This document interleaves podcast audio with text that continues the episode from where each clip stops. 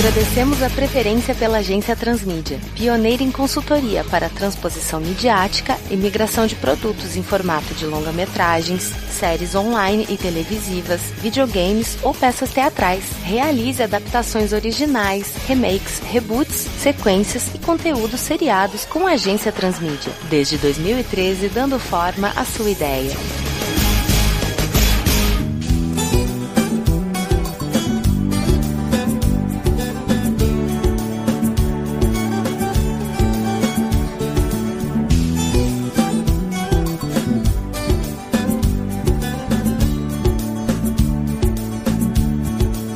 Bom dia, senhores. Bom dia. Bom dia. Faz tempo que eu não os vejo aqui, fico feliz em poder trabalhar. Pela primeira vez, acredito que vocês juntos, Neto e Andrioli. Isso, exatamente. Vamos ver como que vai dar essa mistura, né? Isso aí. Antes da gente fazer uma explanação rápida aqui sobre o trabalho, e é um briefing bem aberto, então isso dá uma margem pra gente poder trabalhar bastante loucura nossa e também muito conhecimento nosso aplicando algum tipo de conhecimento popular ou algum tipo de mito. Eu vou pedir para que a gente assine as nossas atas de reunião. Eu sou o Vitor Hugo Mota, faço parte do departamento de criação aqui da agência Transmídia. Eu sou Andreoli Costa, do departamento de fontes e pesquisas. E eu sou Morena Neto, do departamento de planejamento. Beleza, pessoal? Com isso aqui devidamente assinado, vamos começar a enlouquecer aqui porque a gente tenta fazer algum tipo de trabalho referente ao folclore brasileiro para poder oferecer em agosto, né? É sempre bom aproveitar essas datas especiais. E você sabe que eu sou meio maluco com datas comemorativas, né?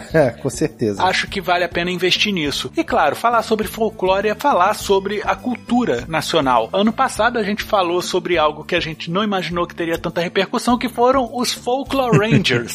Sim. Fizemos os nossos Power Rangers do folclore, a gente não imaginou que ficaria tão bom e teve uma excelente repercussão. Com certeza. E o tema também é riquíssimo, né? De inspiração não vai faltar. E a gente vai falar justamente sobre a cultura nordestina, mas a gente não pode esquecer que um dos maiores veículos de apresentação da história lúdica do Nordeste, né, a gente pode até dizer que é registrado por bardos nordestinos, é o cordel, que é aquela literatura pocket, né, de bolso, bem característico, com tons pastéis, bem brutos, né, assim, marcados, mas que eles têm um valor artístico muito grande, não apenas em termos de roteiro, no qual a gente está explicitando sobre a história e alguns traços do conhecimento popular, como também mostra muito de uma época e de um povo, porque o Brasil são vários países em um só. Isso é verdade, Mota. E você sabe, né? Eu sou de pernambucano, morei em Pernambuco por um tempo, sempre tive essa aproximação grande aí com a cultura nordestina. Me identifico bastante, já conheço o interior lá de Pernambuco, da Paraíba também. E te digo uma coisa, cara, é um país, mas são várias culturas. E a de lá eu acho riquíssima, né? Não sei se alguém mais concorda comigo aqui, mas na minha opinião, o cordel é o Pulp Fiction brasileiro.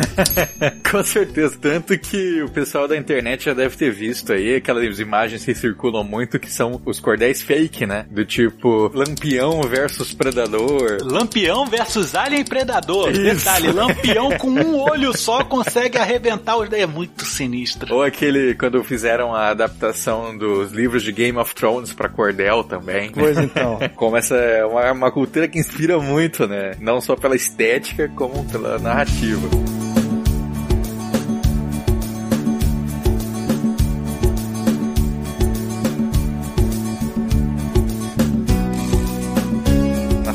Casa, assim, teve cordéis, assim, foi uma literatura que você consumiu ou que a sua família consumia, cara? Muito pouco, né? Eu fui criado majoritariamente em Brasília, mas o cordel você acha em qualquer lugar pra vender, assim, eu digo. Vai ter em livraria, vai ter em banca. Uhum. É, em Pernambuco tem um negócio que o pessoal chama de fiteiro, que é como se fosse esse quiosquinho que vende cigarro e tal, né? Lá chama assim. Alguns fiteiros têm os cordéis, né? Porque o cordel em si é o nome da corda. Que é porque fica num varal. né? Onde você pendura, né? Uhum. E aí, pronto, ficou isso. Eu fico imaginando o que que isso não era lá em 1900 e zero mesmo, 1900, 1901, um pouco antes, quando a gente não tinha acesso a muita coisa. E você imagina então no sertãozão lá, que não tinha acesso a quase nada, mas tinha lá o cordelzinho feito na cidade, falando de alguma história que o autor leu no jornal e traduziu ali para uma literatura mais acessível, né? Tanto pelo preço quanto pela questão da leitura, né? E isso é uma forma de disseminar a cultura interior adentro, né? É, O meu avô é do Ceará, né? E ele sempre tinha essa influência muito forte dos cordéis, né? Inclusive os cachorros lá da casa do vô sempre receberam o nome dos cachorros da história do cordel que a gente vai contar hoje, né? Que é o do Juvenal e o Dragão.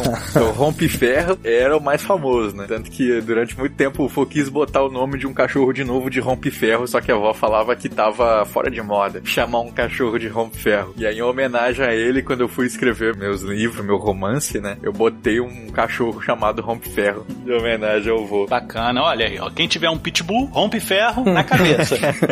é legal também que a gente pensa assim, ah, que esse tipo de história que se conta no cordel é só esses duelos de violeiro, de repentistas, assim, né? Que nem a gente vê na TV. Também, né? Tem muito dessa coisa do interiorano. Mas a gente tem que lembrar que o cordel vem de uma tradição europeia, vem de uma tradição portuguesa dos romanceiros portugueses. Por isso que muitas das histórias que a gente vai encontrar no cordel tem uma puta referência a histórias medievais. Por isso que a gente vai encontrar muitas versões onde o sertanejo, o peão ali mesmo, vai fazer as vezes de um cavaleiro. E o nosso grande inimigo vai ser um dragão. Que bacana, cara. Eu não tinha noção disso. É bom que a gente vai aprendendo, né? Essa história da gente falar sobre um dragão nordestino e angariar cavaleiros e guerreiros para poder lutar contra essa ameaça veio justamente de uma conversa que eu tava tendo com o Andrioli, né? Imagina se a gente tivesse uma história com dragões brasileiros. Mas pra gente não cair no mesmo discurso dos Folklore Rangers, né? Pra gente não ficar caindo nessa mesma repetição, vamos fazer de uma coisa focada, regionalizada, não fazendo representativo de vários pontos do Brasil. Não, vamos focar num ponto, Nordeste. E qual é o melhor tipo de literatura? O cordel, representa bem. E outra, a gente tem o mercenário, a gente tem o cara da lei, a gente tem o cara simples, várias pessoas desse tipo no Nordeste brasileiro. E eu te digo mais, se a gente conseguisse trazer um pouco do Ceará, seria bacana, porque a gente poderia tentar dar uma explicação científica tangível, que no caso seriam os dinossauros, porque a gente tem um grande sítio arqueológico no Ceará. A gente também tem no Ceará a área de Quixadá, conhecida como área Q, onde aparecem alienígenas também. Não vai meter alienígena na história, não. Não, não vou, mas é uma coisa que eu acho interessante, Andrioli, é a gente trabalhar com as várias possibilidades. Porque se a gente for falar sobre conhecimento popular, ah, eu fiquei sabendo de tal coisa, fiquei sabendo de tal coisa. Então, o mito ele acaba se criando a partir de considerações populares. Lógico, pode vir o Giorgio Tsukalos da vida falar aliens. e não é aliens, coisa nenhuma. É, de repente, é alguma evolução de dinossauro? Também não se sabe. Mas o lance é, temos que trabalhar com essas possibilidades porque isso daí pode enriquecer dentro da nossa narrativa vários tipos de personagem. O cangaceiro, o cara que é militar, o cara que é coronelzão, o cara que é um sertanejo comum, violeiro. Uhum, Sim, uhum. que inclusive lá é chamado de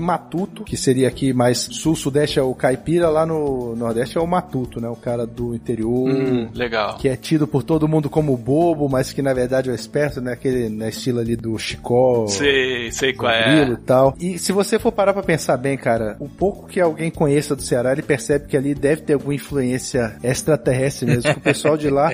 Não, não tô falando no sentido negativo, não. O pessoal de lá tem alguma coisa de diferente, cara. O cearense é tão criativo. É verdade. Você precisa ver os carros que eles fazem lá. O cara compra uma Kombi e uma Brasília ele monta um outro carro, cara. não à toa a Troller é de lá, né? Eu não sei se a gente podia citar marcas aqui, mas de qualquer forma. É bom que faz branding. Pois é, até demonstra um pouco o que é o Nordeste e o Ceará especificamente. E é bem interessante isso aí. Uhum. Show de bola, porra. Bom a gente aproveitar isso daí mesmo. André, olha, você falou sobre Juvenal e o Dragão. Como é que funciona isso daí? Me diz aí. Os cordéis, eles parecem, pela estética que eles são produzidos em xilogravura, né? Parece que é tudo muito antigo, né? Mas eles são produzidos novos cordéis todo o tempo, né? É uma estética que as pessoas repetem até hoje. Mas tem aqueles cordéis que já são tão antigos que entraram em domínio público, que o autor já morreu há mais de 70 anos. Juvenal e o Dragão é um deles. E é uma história muito clássica. Vocês vão com certeza identificar padrões muito semelhantes com outras histórias que vocês ouviram por aí. Tinha um sertanejo, não é um sertanejo simplesmente, ele é um. Me ajuda aí, Neto. Chamei de caba. Um caba. Tinha um caba. Isso, muito bom. Ótimo. Maravilhoso. Tinha um cabra, ele muito bravo, muito do cabra macho, que era o Juvenal. E o Juvenal andava pelo sertão acompanhado de seus três cachorros. Eles eram os três cachorros lendários, três cachorros mágicos. Cada um deles tinha um nome e de acordo com esse nome, ele fazia uma função. De acordo com as versões ali do cordel que eles vão se transformando, né? A gente tem nomes diferentes diferentes para os cachorros. Por exemplo, a gente pode ter é, o rompe-ferro, que esse quase nunca muda, que é o cachorro matador de dragões, que é o mais poderoso. Quando ele diz rompe-ferro, mãos à obra, rompe-ferro ataca e destrói. Pô, ele poderia dizer rompe-ferro, patas à obra, né? Porque já só falta rompe-ferro, não, seu animal. Rompe-ferro, então, é o cachorro do ataque. Ele tinha o provedor ou o trasmanjares, que era o cachorro que encontrava tudo. Uhum. Então, se você precisava encontrar alguém ou encontrar alguma coisa, você mandava o provedor e o provedor encontrava. É o perdigueiro da história, né? Acha tudo. Exatamente. E o último cachorro, né, que também varia bastante, é Ventania, que é o cachorro da corrida, né, velocidade. Então, Ventania, Rompe-Ferro e Provedor eram os acompanhantes de Juvenal. Enquanto ele perambulava ali pelo sertão, ele descobre que havia um dragão que tinha raptado uma princesa. E como ele se depara com essa situação, ele vai atrás para poder salvar essa princesa. Enfrenta o dragão, eles têm uma luta terrível, o Rompe-Ferro acaba mordendo o pescoço do dragão e o Juvenal tira a peixeira e arranca a cabeça do dragão fora. Salva a princesa, mas o Juvenal ele fala assim: "Olha, você pode voltar para sua terra agora, eu tenho mais umas missões para cumprir aqui no sertão. Daqui a um ano eu vou lá para sua cidade e ali eu te encontro, né? E aí a gente se vê de novo. E aí a princesa vai. E aí eu volto e aí a gente negocia esse agradecimento. Só que aí, o que, que acontece? A princesa estava sendo seguida pelo ajudante do rei. E o ajudante do rei, vendo a distância ali tudo que aconteceu, espera todo mundo ir embora, puxa uma carroça, mete a cabeça do dragão em cima e leva a cabeça embora pra cidade e fala que ele que matou o dragão. E a prova Ah, tava ali. Caraca, que isso, safado. E aí, com isso, ele convence o rei que tinha matado o dragão e salvado a princesa e pede a mão dela em casamento. E aí a princesa chora muito, né? Faz aquele drama e consegue enrolar a situação durante tempo suficiente até que Juvenal chegue na cidade. E aí, quando ele chega, ele vê aquele circo armado e aí ele mostra que ele tinha tirado o dragão, né? Porque ele tinha conseguido arrancar um pedaço da cauda dele que ele usou pra fazer alguma arma, uma coisa assim. E aí ele confronta esse aliado do rei, vence e aí finalmente se casa com a princesa. Pra Vocês verem como uma história muito clássica, né? Com certeza vocês já ouviram uma coisa parecida. Porra, eu acabei de ver o Siegfried, Hum. né? Só faltou ele se banhar com o sangue do dragão e ter uma folha nas costas. eu consegui enxergar nos três cachorros uma unidade, que aí viria Cérbero pra mim. Eu consegui enxergar Sherazade enrolando o camarada durante mil e uma noite com as suas histórias. Tem a- aquela a mulher do Ulisses também, né? Ela enrola. o- Durante 15 anos, rapaz. Tem um clássico também que é o dragão raptor de princesas virgens, né? São dragões, são serpentes. Então, se a gente for pensar em serpente, então, inclusive nas histórias brasileiras, né? Rudá, o deus do amor, teria uma serpente que o serve, que ela vive numa ilha onde os pais deixam ali as suas filhas de oferenda. Se elas forem donzelas, se elas forem virgens, a serpente as devora e deixa todo mundo em paz. Se não for, a serpente castiga a vila inteira e vai matar todo mundo. Mas a virgem fica de boa? Ou mata a virgem também? Inclusive está em Macunaíma, tem uma versão também que o Macunaíma encontra uma cachoeira que era uma mulher que foi entregue para essa serpente e a mulher não era mais virgem, então a serpente amaldiçoou ela e fez ela se tornar uma cachoeira e a serpente vive embaixo da cachoeira conferindo sempre se ela ainda é virgem ou não. Olha aí, rapaz. Temos muitas histórias assim, né? Te encontra o paralelo em vários lugares. Eu acredito que certas críticas que poderiam ser feitas pelo Cordel não foram feitas à sua época, devido a algum tipo de repressão. Uhum. Vamos combinar que certos cordéis hoje em dia também devem ser reprimidos porque tem um certo coronelismo que ainda deve existir por lá. Com certeza, né? Então, acredito que a gente possa até aprofundar um pouco mais as transfigurações lúdicas nas quais o autor quis trabalhar. Não sei se a gente vai falar justamente sobre essa história ou se a gente pode enriquecer tudo que já tá aí. Se a gente vai fazer um spin-off, se a gente vai fazer a própria história, ou se a gente vai falar sobre outro matador de dragões. Se a gente pega o dragão e coloca ele em um outro tempo. Isso é interessante. Pode até ser o dragão em outra forma, né? Gostei, Neto. Como é que é isso? O dragão não precisa ser um dragão, ele pode ser um candidato a presidente, por exemplo. Eita! O dragão, ele é só um símbolo de alguma coisa que faz mal a alguém. Uhum. Que traz uma ameaça, que traz um risco. Não precisa ser um- uma criatura mítica, e pode, né, ser. Gostei, Eu, hein? como um jogador de RPG, até gosto quando ele é, mas. mas ele pode ser qualquer coisa que represente algo a ser vencido. Um desafio grande. Porque o verdadeiro dragão do Juvenal não é o dragão que ele matou, é o dragão do conselheiro do rei, que ele era o ganancioso, né? O dragão representa a ganância, Pois é. E aí, depois ele matou esse segundo dragão, que é esse assistente do rei. E se de repente a história que a gente conhece do Juvenal é a história de um fã? Por exemplo, o cara contou a história, mas o Juvenal perdeu. E se de repente o assistente do rei ganhou? Casou mesmo com a mulher. E virou o prefeito da cidade, sei lá, virou o coroné. Mandou prender o cara e sumiu com os três cachorros. E aí ele teria que ter toda uma jornada pra poder reencontrar os cachorros dele, só que os três cachorros também não estão mais em forma de cachorro. Opa, Oh. nossa senhora. Um cachorro virou cangaceiro, Aham. um outro cachorro virou um, um militar ou alguma coisa do tipo, e o outro cachorro virou um matuto. Então ele tem que achar os cachorros e convencer os cachorros de que eles eram os cães dele, os fiéis escudeiros dele, alguma coisa assim. E se ele, na verdade, encontra essas pessoas e pede a ajuda deles pra encontrar os cachorros? E era eles mesmo. Eram eles o tempo todo, só que nem eles sabiam. eles sentiam uma vontade enorme de poder ajudar o Juvenal, porque eles remetiam àquele instinto servil. De amizade mesmo. De amizade. E aí chega num dado momento, quando os três se encontram, aí eles se ligam. Caraca, a gente já fez isso juntos. O matuto é o provedor, é o cara que cuida do campo, colhe a comida, retira a Que água, entende a terra, entende a terra. Isso aí. sabe seguir os rastros. Aí a gente pode fazer com que o Ventania seja o cangaceiro. Ventania, puta nome de cangaceiro, É hein? verdade. Vocês lembram como é que era a polícia da época dos cangaceiros, né? Era a volante. O Ventania podia ser da volante. Também tem a ver. Sem problema nenhum, porque a gente coloca o rompe-ferro porque muitos cangaceiros eram um pouquinho violentos, né? É, dizem. Dizem, não estava lá pra saber. Diz que não sobrou nenhuma testemunha disso. Cabeças vão rolar.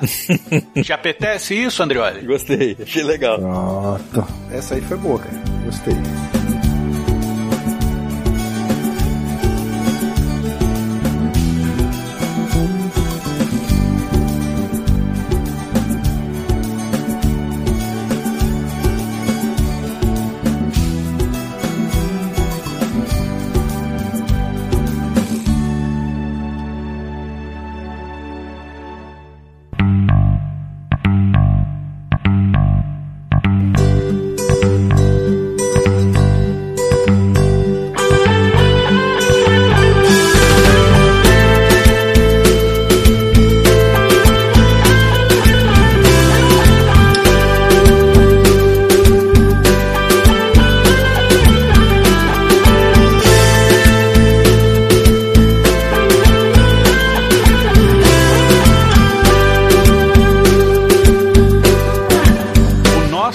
Prefeito lá que levou a cabeça do dragão, na verdade, ele usa a cabeça do dragão como algum tipo de coroa pra ele poder se dizer eu sou o dragão. A coroa, coroa é muito. Coroa como alegoria, que eu tô falando aqui que ele, ele Sim, usa sim, aquilo sim. como um estandarte da vitória dele. Não tô dizendo que ele vai colocar a cabeça, tá? Sim, mas veja, se o camarada chega numa cidade qualquer falando, olha, eu derrotei o dragão, e isso faz com que ele ganhe status, destaque e até poder político, com certeza esse cara usaria o símbolo dele, o dragão, né? Sim, a cabeça do dragão, cara. Ainda bem que ele conseguiu trazer a cabeça do dragão. Já pensou o Juvenal tivesse só capado o dragão? o que que ia ficar exposto na cidade? É, rapaz, Dragon Balls, né?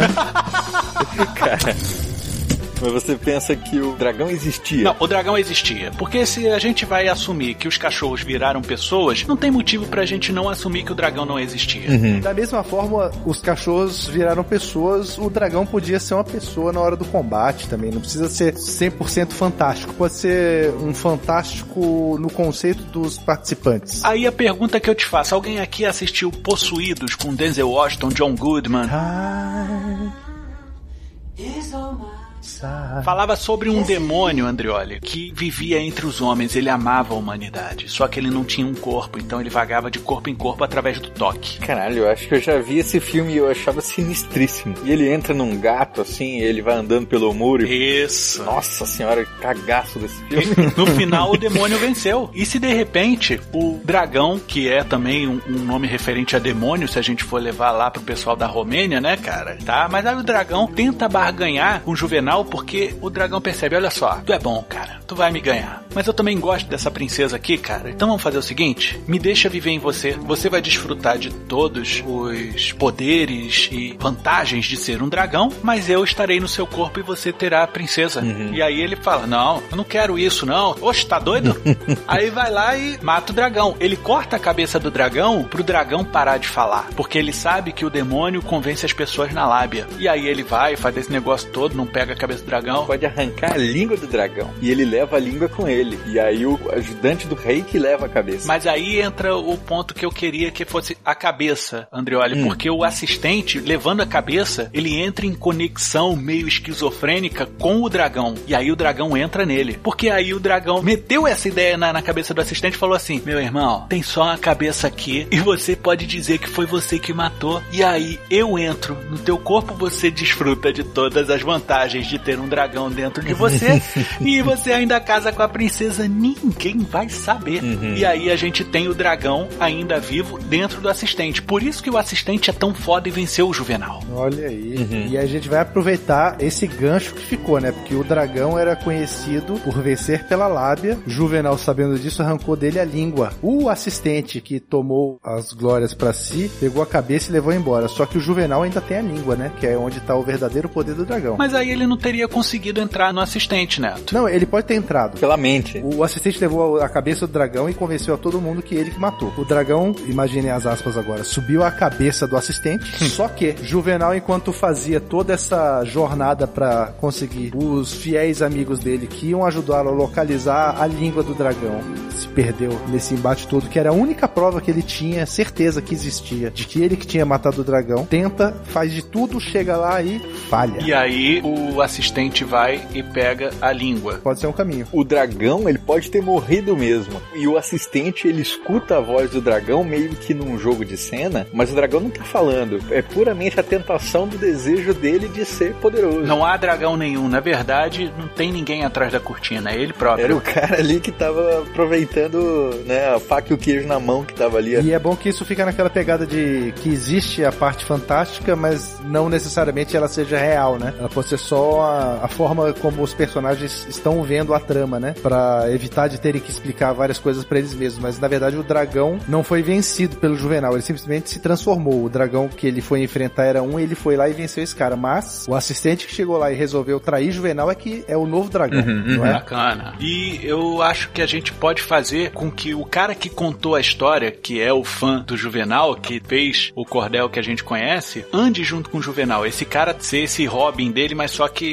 apenas a efeito de registro. E a gente tá pensando como o Juvenal sendo o cara que vai partir primeiro na jornada, né? Então, assim, ele que vai começar a buscar os cachorros. Mas e se o provedor, que é o buscador, né, da história, a gente não sabe que é ele, né? Ele é o matuto lá. Isso. Ele dá o start nessa jornada. Ele encontra Juvenal, aparentemente por acaso, a gente vai descobrir no final ali que ele é o provedor, mas ele já tava tentando juntar esse povo todo, né? Porque é o trabalho dele, buscar e encontrar. Ele encontra todos os outros dois cachorros e os três juntos vão buscar Não, parece que é o Juvenal que tá encontrando, mas é tudo o provedor que tava, tipo... Excelente. E o provedor pode ser o escritor também, né? Ele é um cachorro mágico, afinal. Aí, conta história, né, cara? Tem muito do Chicó aí no meio. Ia ser interessante se a gente colocasse o nome do... Do autor? Deixa eu ver aqui. É Leandro Gomes de Barros. Olha aí, Matuto Barros. É, acho que Gomes fica bacana também. Gomes. Também, é. Gomes é bom. O provedor saiu encontrando todo mundo aí e ainda conta a história. Você é providencial, hein, Gomes? A gente tem o nome dos três cachorros aqui, cara. O nome do Ventania é Leandro. O nome do Rompe-Ferro é Barros. E o Pronto. Gomes é o provedor. Pronto.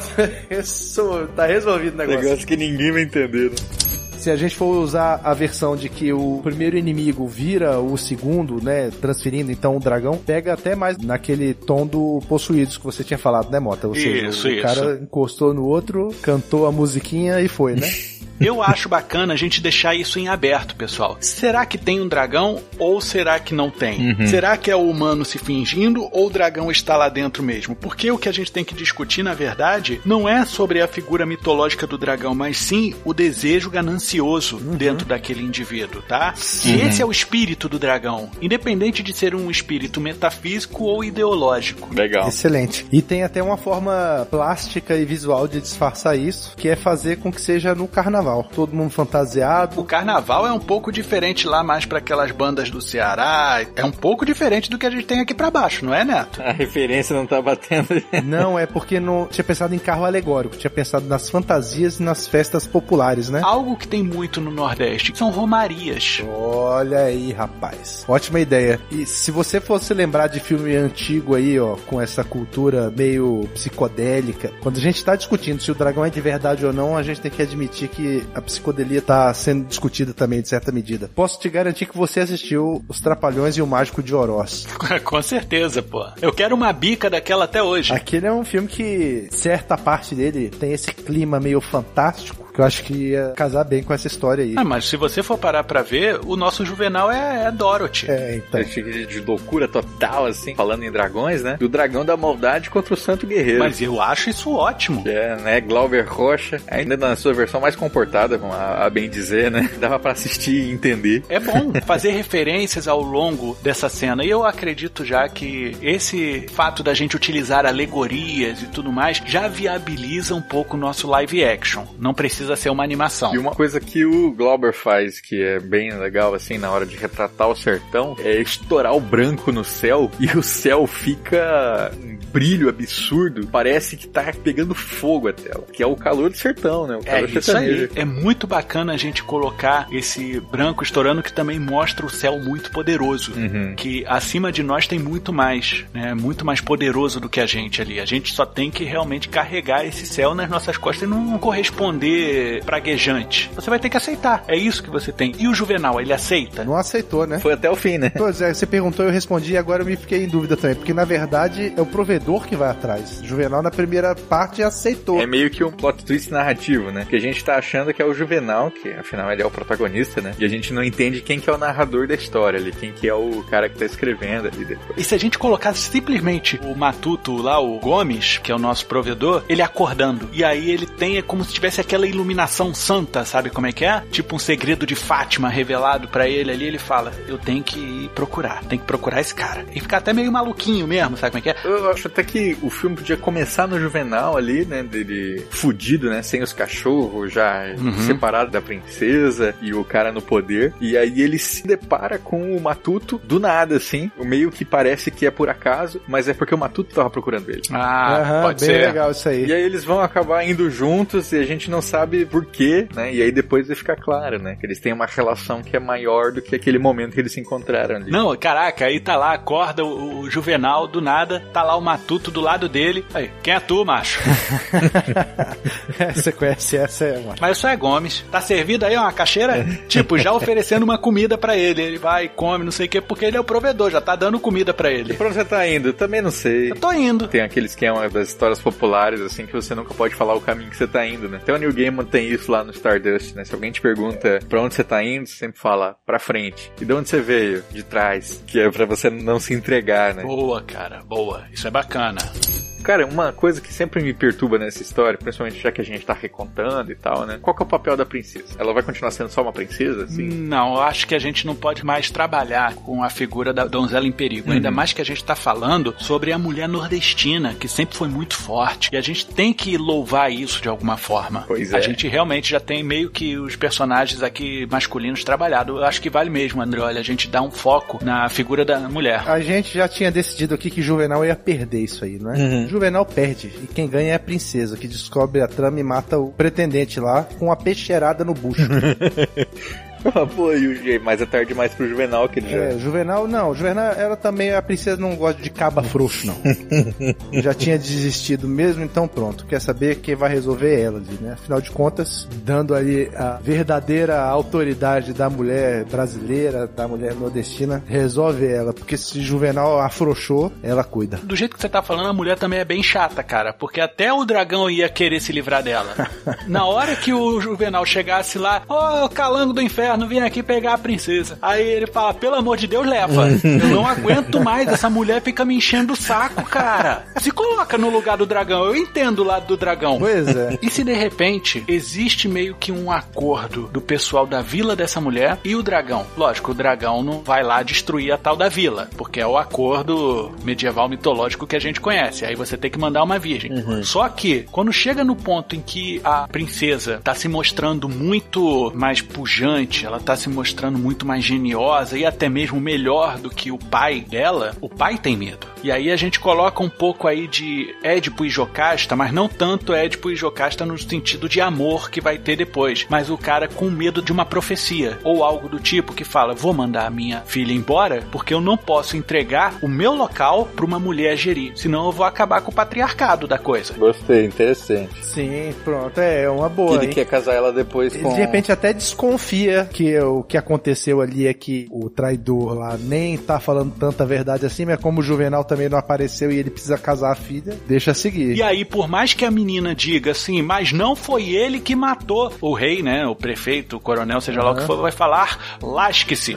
Porque ele vai acreditar, olha, eu prefiro que você case com esse cara que é uma marionete, vai fazer tudo que eu mandar, e eu vou continuar mantendo isso na mão do homem e não da mulher, porque o meu filho é um frouxo, Aham. né? Porque ele pode ter um filho que não é lá muito chegado, ele quer ir pro sul. Faço não, rapaz. Tamo lá no Ceará, você dá uma chibatada aqui no sul, de graça.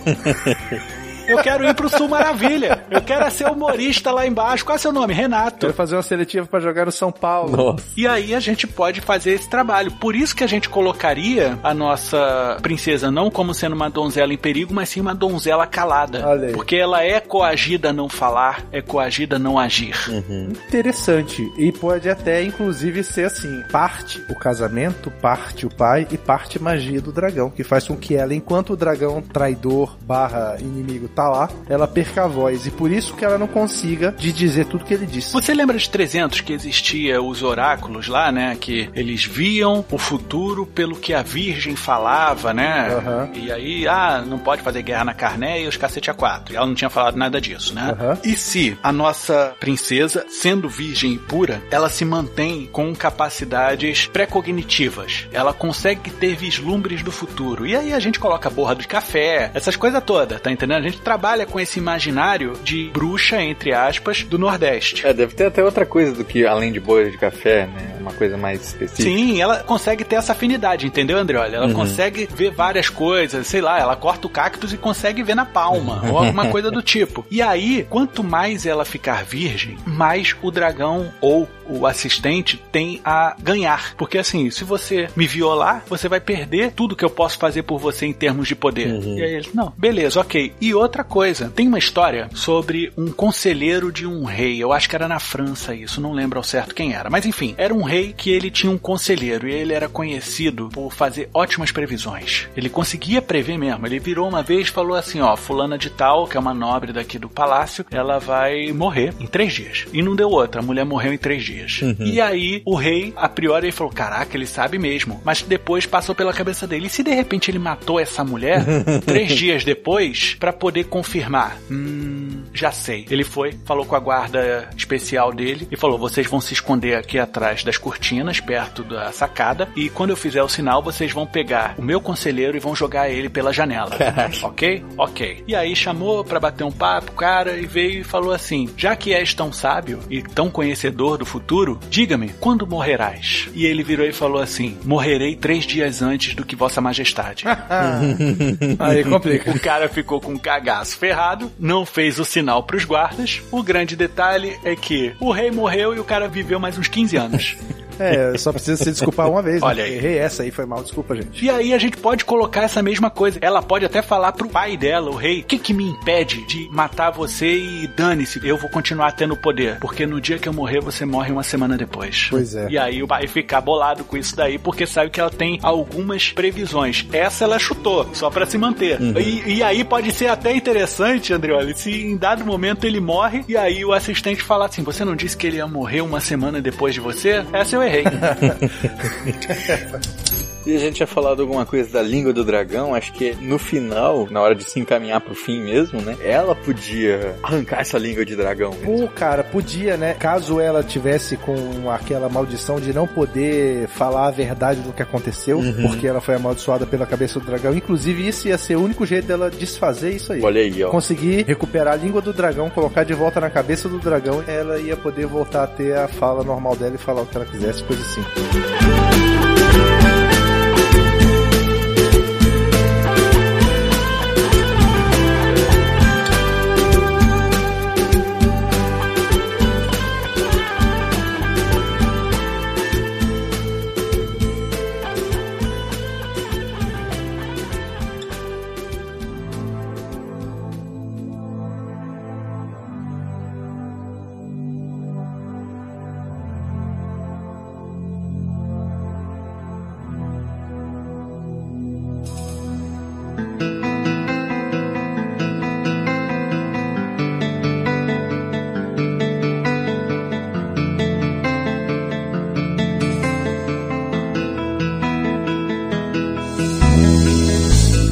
Pensado, Mota, na hora que você tava falando aí da questão da precognição da princesa virgem, ia ser interessante que isso acontecesse, porque é o seguinte, né? Passaram-se anos e a princesa nunca engravidou. Por quê? Porque ela, pra ter a precognição dela, ela precisava se manter virgem. Exatamente. Só que o traidor nunca ia querer perder o poder de precognição dela enquanto não conseguisse dar cabo de Juvenal. Estava sempre ali com medo de que um dia Juvenal ia aparecer ali, contar a verdade toda e possivelmente se vingar. Então ele passou esse tempo todo sem poder deixar a mulher perder esse poder. E a mulher não engravidando, o coroné não tendo herdeiro, porque o filho dele não ia se meter a fazer filho, né? Também não podia fazer nada com relação a isso. Tinha que aguardar. E outra, evitar que Juvenal conte a verdade. De repente, a língua do dragão é Juvenal.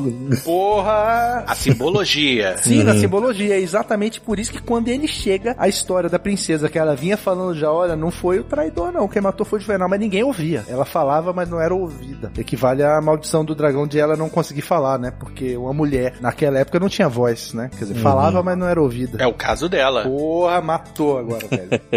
Juvenal arrancou a cabeça do dragão. O assistente levou a cabeça. A língua ficou com Juvenal. Ok. Eu acho que ele pode ter ficado com a língua pelo seguinte: fogo. Porque o dragão cospe fogo e tudo mais. A gente pode fazer com que exista alguma propriedade ígnea, incandescente, com a língua. Né? Mas assim, só para ter uma utilidade para ele que ele possa levar dentro da bolsa. Mas e se ele passar pelo local onde estava o dragão, quando ele encontrar os três cachorros, né? Todos eles ainda humanos, e cada um conseguir pegar alguma coisa do dragão para si. É, né? O, o resto do dragão lá ainda. Por exemplo, ventania, as asas do dragão. Nossa. Ah, entendi. Provedor pegou um dos ovos do dragão. Dos ovos. Um dos ovos, o egg, não ball. Aí ele conseguiu sete dessas e fez um desejo.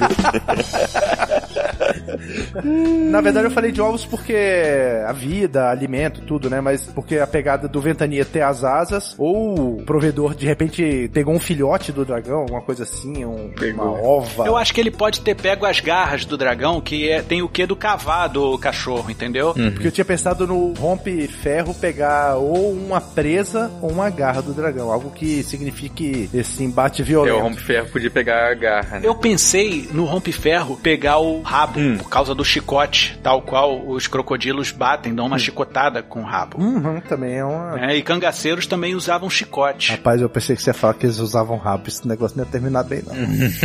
E aí a gente teria a língua com o Juvenal. Porque aí a gente chegaria com esse quarteto fantástico, meu irmão. E o bicho ia ia pegar. Pronto. O que que transformou os cachorros em gente? Um feitiço, a morte deles? Pode ser o momento único que é a morte de um dragão, a quebra daquele ser místico, poder que emana quando morre uma criatura mítica daquelas que muda o mundo em volta dele. No caso, transformou o herói num covarde, os cães em matutos e o traidor no herói. A gente faria então do Juvenal um Siegfried ao contrário. Eu, eu acho que o que acontece com o Juvenal é que ele é perseguido depois, né, pelo ajudante do rei que sobe ao poder, né? Aham. Então ele fica alienado de todos, né? Ele perde os aliados, ele perde tudo, então ele fica fudido. Isso. Cara, esse Juvenal não prometeu nada a ninguém. A vítima da circunstância é foda. Ele só matou ali e vazou.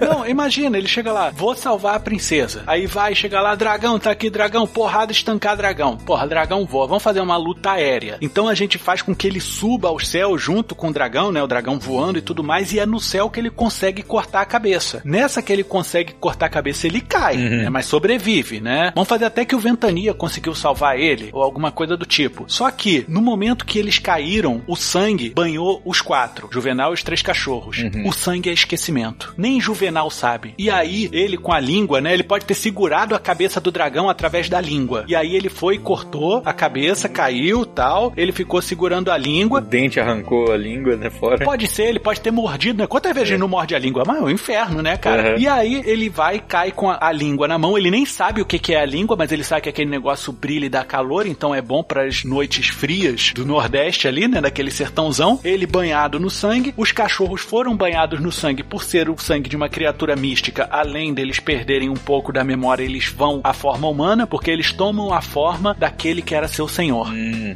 Pô, bacana. E se a língua do dragão, quando o Juvenal se esquece, ela vira um lampião que nunca apaga? Eita. Eu gosto. Uma lamparina bacana, é ok. É bom. É. Pode ter até um certo teor de ferroada do Bilbo. Isso, Que rapaz. ele consegue identificar quem é bom e quem é ruim. E aí, olha só essa, André, olha. O assistente, ele sabe que Juvenal não morreu. E aí ele começa a mandar várias comitivas de pessoas pra matar Juvenal. E ele não sabe por quê, né? O cara não sabe E por ele quê. não sabe. E justamente usando o poder da princesa pra saber onde que tá Juvenal. Porque ele precisa da língua que tá com Juvenal. Ih, rapaz, o negócio virou, garoto, muito bom. E Juvenal não sabe. O assistente, ele não consegue ser um bom regente porque ele não fala bem ao público. Ele tem os poderes, mas ele não tem a lábia do dragão. Que é desde lá de trás o poder do dragão. Exato, cara. Merda, velho. Que foda, velho. Porra, muito bom. E aí a gente faz uma coisa bacana também que é, quando os caras vão lá pegar o Juvenal, todos se aproximam numa boa, "Ah, Juvenal, pô, conheço sua história. Eu li sobre você. Ó o cordel. Hum, que ele já vivia aventuras por aí, né? Aí já, ah, não, é, já ouviu, já. pô. E ele se conhece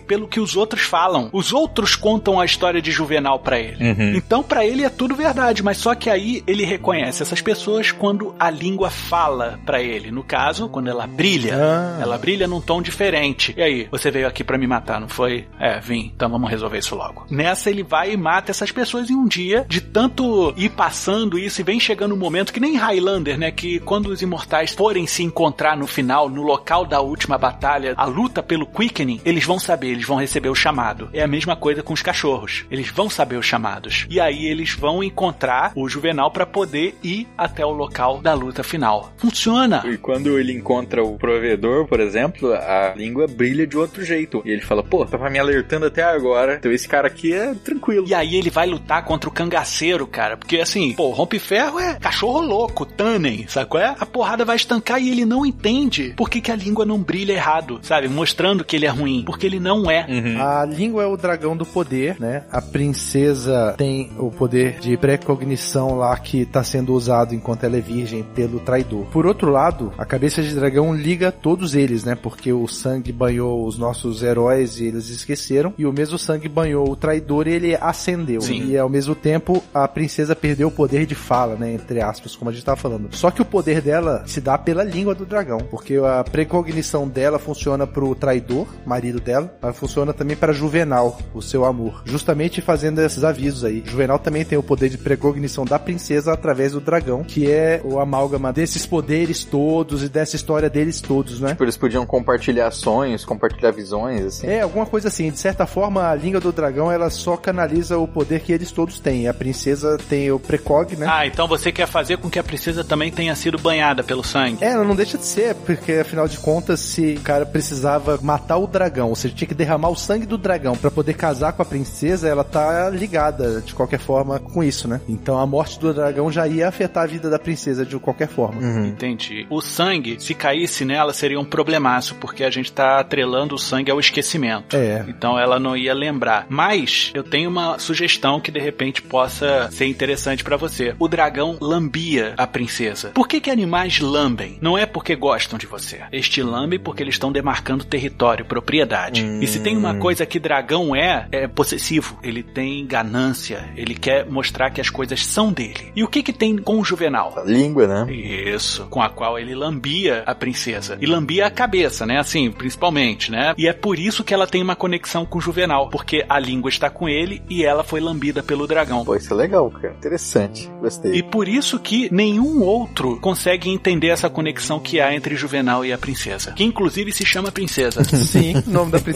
Princesa, um ótimo nome. E outra, o nome do assistente é Assis. Ah, ótimo. E o nome do rei, Reis. Reis, ok. É o Coronel Reis. Coronel Reis, é bom. Ou melhor, olha, nobre. Você sabe que existe uma família no Nordeste que é muito grande, muito conhecida, chama Nóbrega. Hum, Hum, vem de nobre, né? Coronel Nóbrega. Legal. gostei, eu, eu voto por Nóbrega. Boa, boa, boa. A gente sabe que o Matuto vai encontrar o Juvenal. Uhum. E o Juvenal vai saber que o Matuto é do bem, né? Por causa Isso. da língua. Mais pra frente ele vai saber que ele é o provedor. Ok. Ok. Ele vai entrar em duelo com o cangaceiro No Rompe Ferro. Rompe ferro. Barros Rompe-Ferro. Sim. Ele vai escapar da polícia volante, estava sendo comandada pelo Ventania. Ventania estava perseguindo o Rompe-Ferro, Uhum. porque era dever de Ventania, enquanto volante, caçar o cangaceiro. E aí eles chegam em determinada cidade onde estão, lógico, o Matuto Gomes e o Juvenal. Aí vai rolar o negócio que o Matuto vai falar: ó, esses caras aí não é cabreiro, não. Aí vai, ele pega a língua e nota que os dois não acionam a língua do dragão. E o pau comendo. E vai começar a ter um duelo, mas vocês dois parem agora, que vocês não tem que se matar, não. Vocês têm que vir comigo, não sei o quê. E aí a gente tem, tipo, a cena final do bom, o mal e o feio. Um duelo de três. Uhum. Aquele extreme close-up no olho e tudo mais. E aí é o Matuto que vem e fala: Mas vocês vão se atirar por quê? Vocês têm que se ajudar, rapaz. Bota fé. Aí os três estão pra se matar, chega o provedor, olha, e antes que vocês comecem esse duelo aí, se quiserem comer uma tapioca, tá pronto. Não, e aí quando chega o Matuto, é aí que ele faz a ligação de memórias entre todos. Sim, até porque talvez eles só se lembrassem quando os quatro tivessem Juntos, né? que era o estado que eles estavam quando eles sofreram a perda de memória. E se de repente precisasse existir sangue? Putz, que é justamente no começo desse duelo aí, pô. O duelo começa e o Rompe Ferro dando uma peixeirada na mão do Tenente Leandro Cara, aí. não, não, eles não se agridem. Eles não podem se machucar. Sim. Eles matam um cara que o Assis mandou. Hum. O último cara. Porra, cara. O cara era foda, sinistro. E aí eles entram num ardil que eles falam assim: rompe ferro, mãos à obra. Agora ele tem mãos, Andrioli. Eu tava esperando a hora de encaixar essa frase. Sim, rapaz, já tô até aqui vendo a cena aqui, ó. No meio deles tá aquele clima tenso, Tenente Leandro, tá Gomes, tá Barros, tá Juvenal ali, todo mundo em volta da língua, que é o Lampião. Chega esse matador aí. Juvenal é o motivo pra esse cara ter sido mandado pelo Assis. Juvenal é a isca. Isso. Na hora que o cara tá chegando pra pegar o Juvenal, Leandro dá o tiro. Esse cara cai e tá indo ainda em cima de Juvenal. Aí vem o nosso cangaceiro e mete-lhe a peixeira.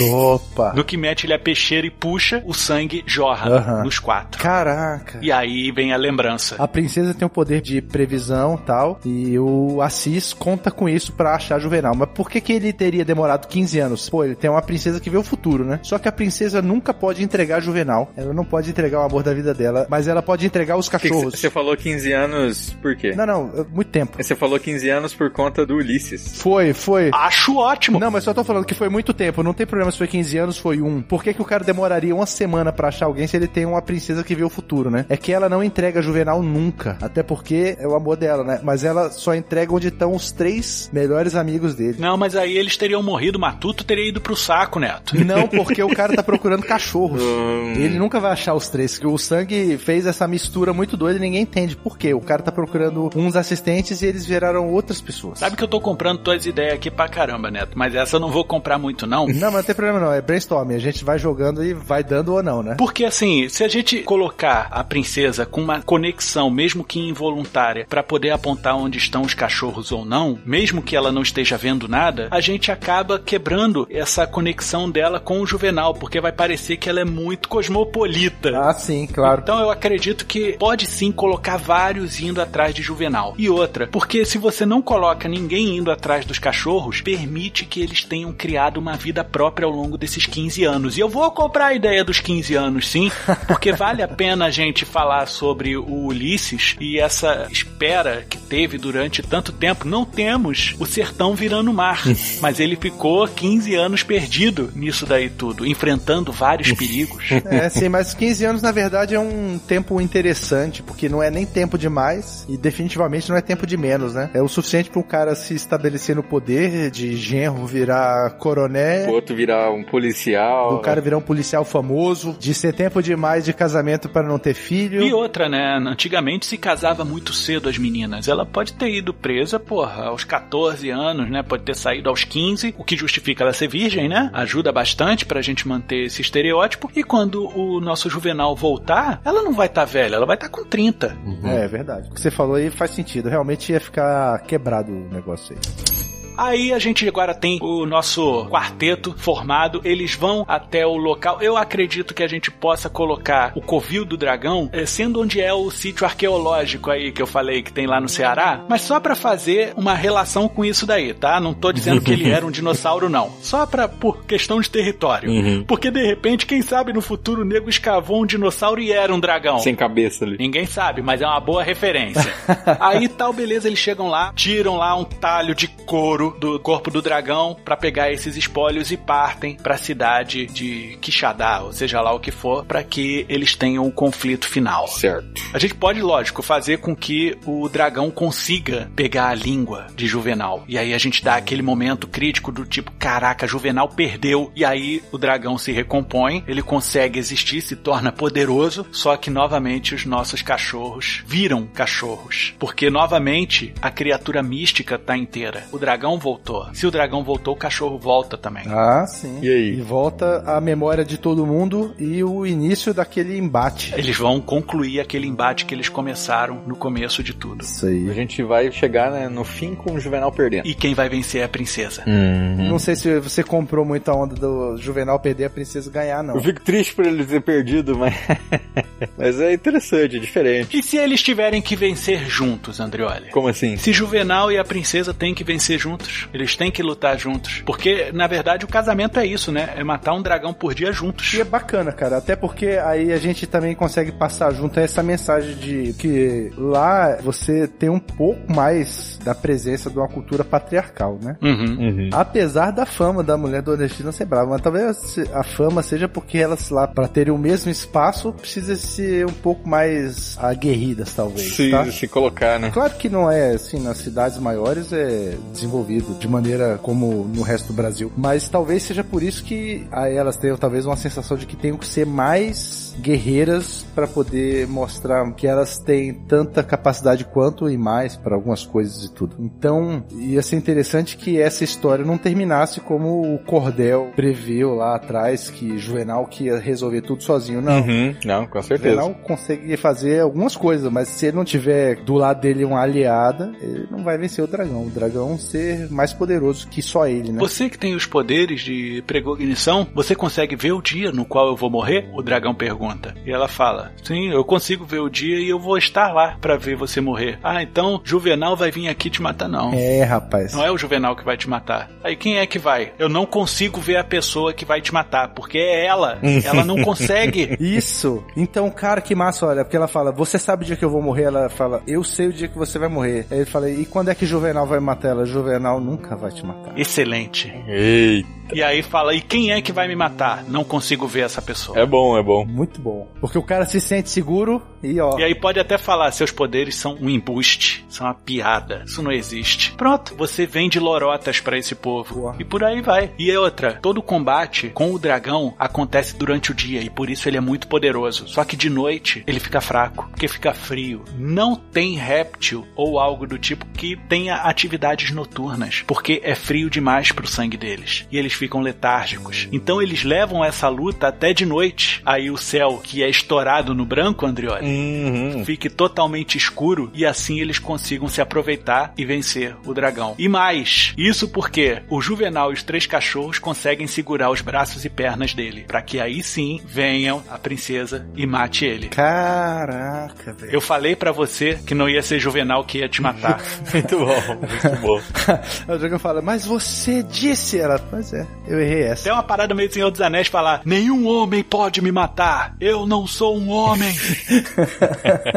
Fala, todo dia o Assis pergunta pra ela: É hoje que eu vou morrer? Aí ela responde: Hoje nenhum homem vai lhe matar. não há homem que lhe mate hoje. Isso, olha aí. E aí eles matam o dragão, fim da história, Juvenal se sagra junto com a princesa. Nessas horas o rei já foi pro caralho? né? Já morreu há um tempo já. No momento em que o dragão se reestruturou, a primeira pessoa que rodou foi o rei, meu irmão. Sim. Não há um negócio que dragão goste mais que matar um rei. É, dá pra imaginar a cena daquele. O que que está acontecendo? Quem manda aqui sou eu.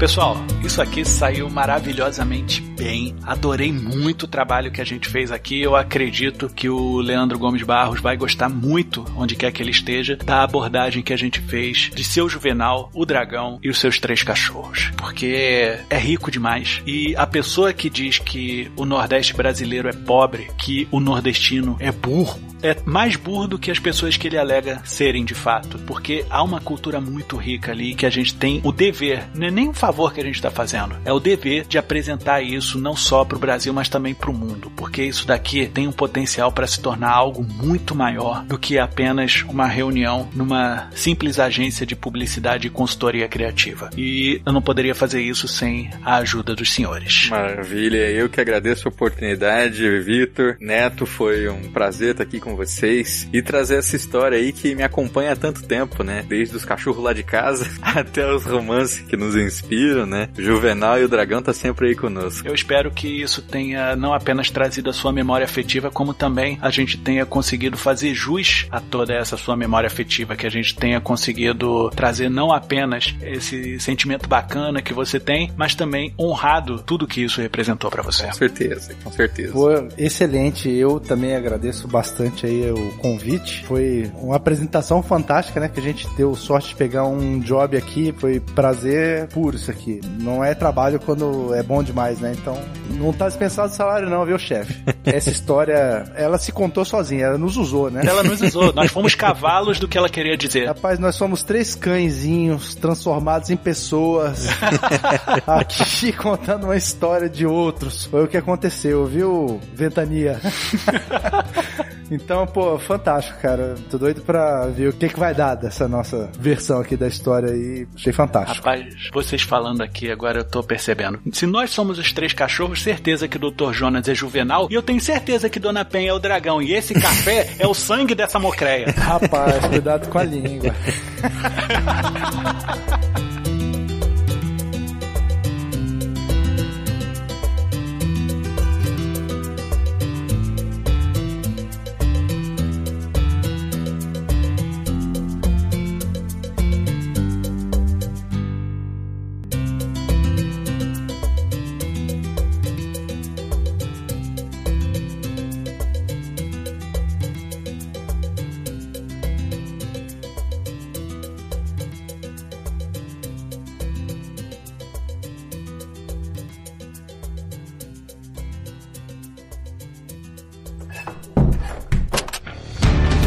também dar forma à sua ideia com a Agência Transmídia. Basta enviar a sua intenção de adaptação, feedback ou sugestão para o e-mail contato@agenciatransmedia.com.br, pelo Twitter arroba ag transmídia, pelo facebook.com barra agência transmídia ou através de um comentário pelo site www.agenciatransmedia.com.br. Tão logo recebermos seu recado, entraremos em contato. A Agência Transmídia agradece a sua atenção. Tenha uma boa semana.